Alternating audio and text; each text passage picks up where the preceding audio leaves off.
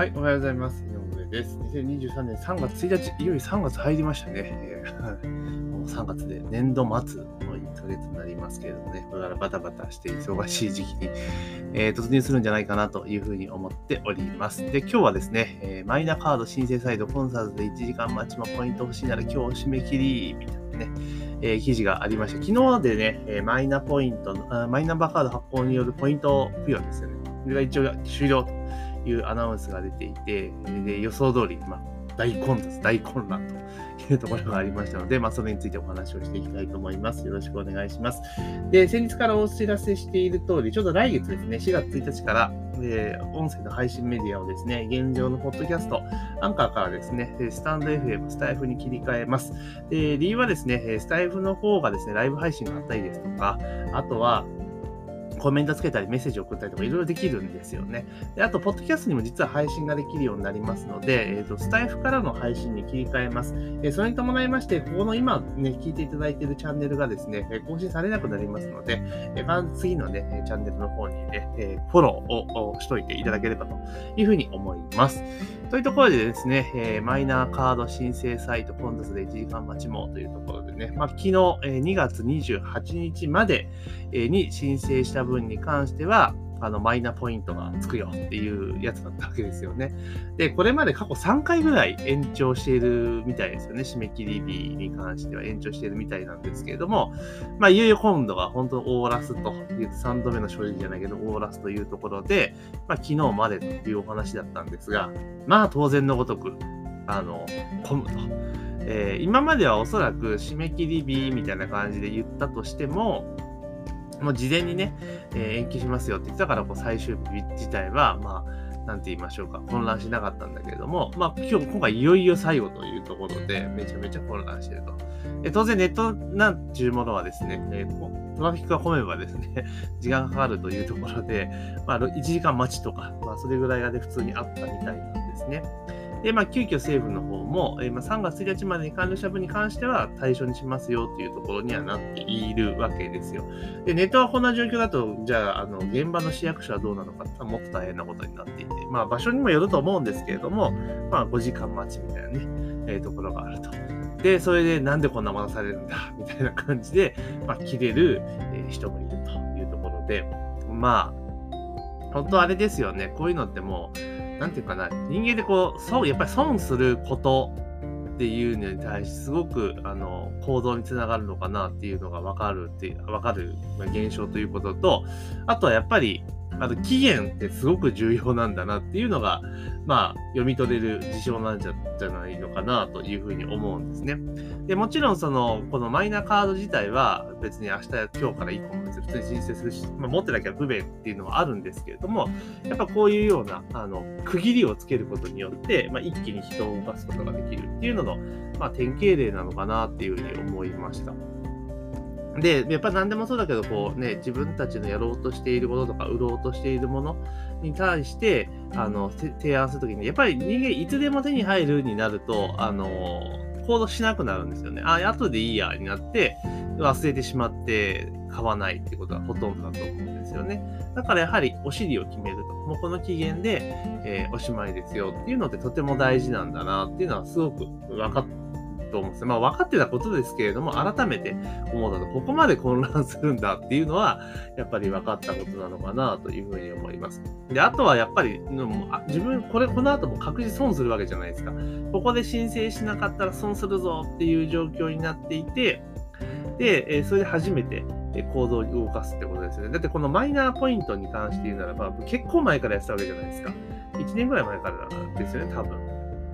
やっていて、で、ずっと CM とかもガンガン流れていて、知らないわけないんですよね、基本的には。大人の人は知っているはずだと思うんですよ。うん。だけど、結局は、その、期限がだいぶ先だぞっていうことになってくると、行動には結びつかないとか、まあ後回しにしちゃうわけですよね。で、結局だから優先順位が高くないから、えー行動にはつながっていかないっていうのが、まあ、現状だと思うんですよ。だけど今回のように、もうこれでおしまいよと。もうこの後延長ないよと。で、えー今回、あの、例えばもう申請しなかったら、まあ、2万円、要は結局2万円分損するわけじゃないですか。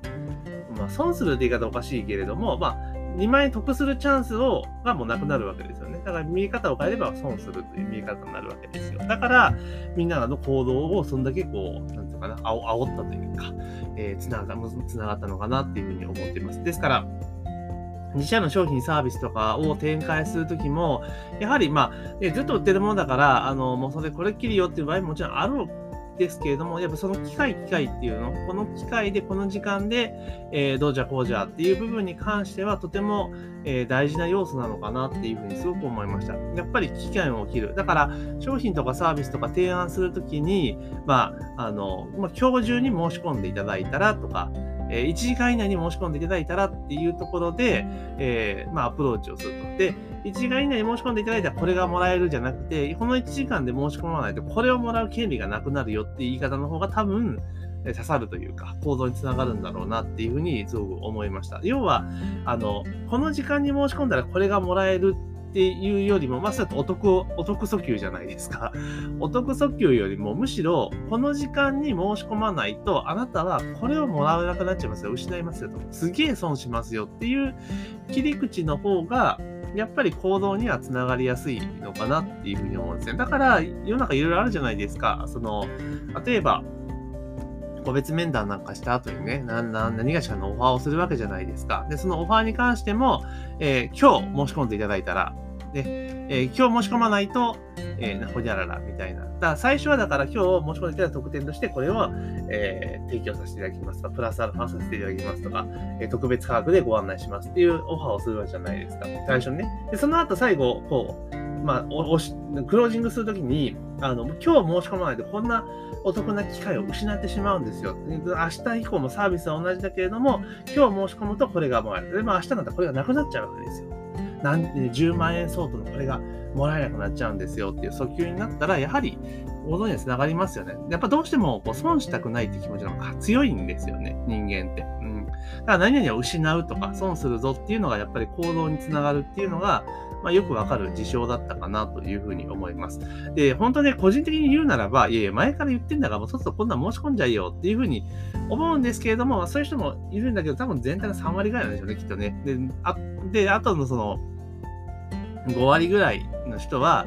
まあ、ギリギリまでやって、あ、そろそろだからっていうので、ただ、最終日はまあ絶対混むから、えー、ちょっと早めに前倒してやろうっていう人がまあ5割ぐらいいて、で、残りの2割ぐらいは、本当に推しに火がつかないとやらないというような感じなのかなっていうふうにちょっと思ったりはしました。で、まあ、マイナンバーカード自体は、あの、本当にもっと持ってたら、使ったらすごく便利だぞっていう、なんか便利機能をもっと強化していかないと、あの、いけないのかなと。だから例えば、健康保険証で使えるってすごくいいことだと思うんですよ。で、処理も簡単になるわけだから。もちろん、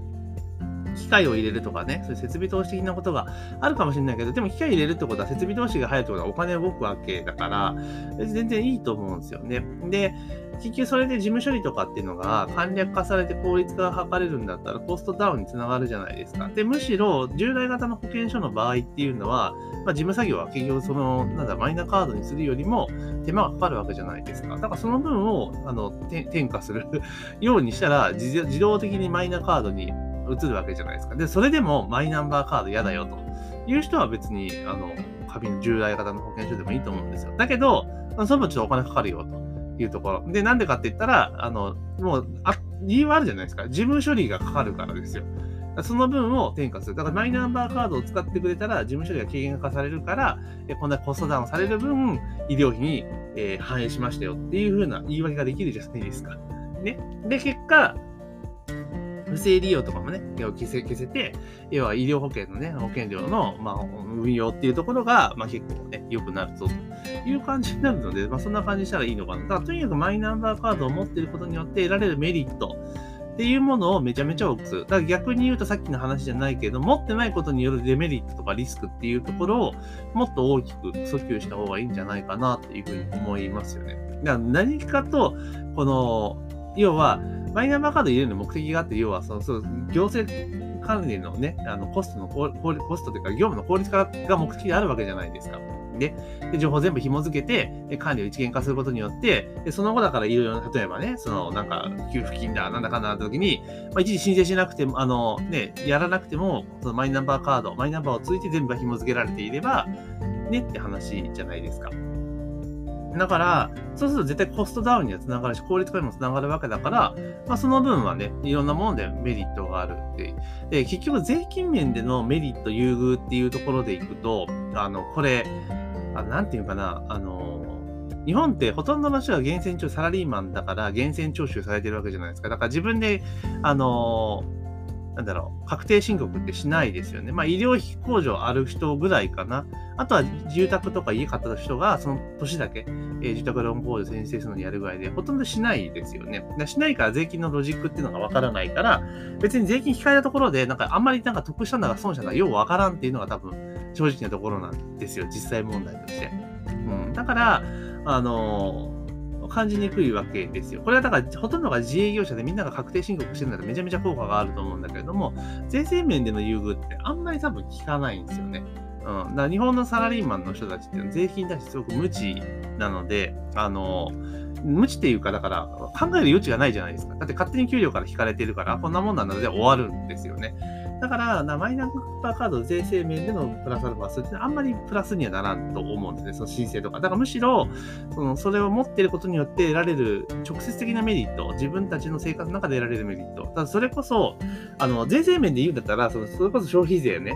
あの、を持ってれば8%にするよ、みたいな。とか、それぐらいなんかインパクトがあることやれば多分みんな持つんだろうなっていうふうに思ったりします。とにかく、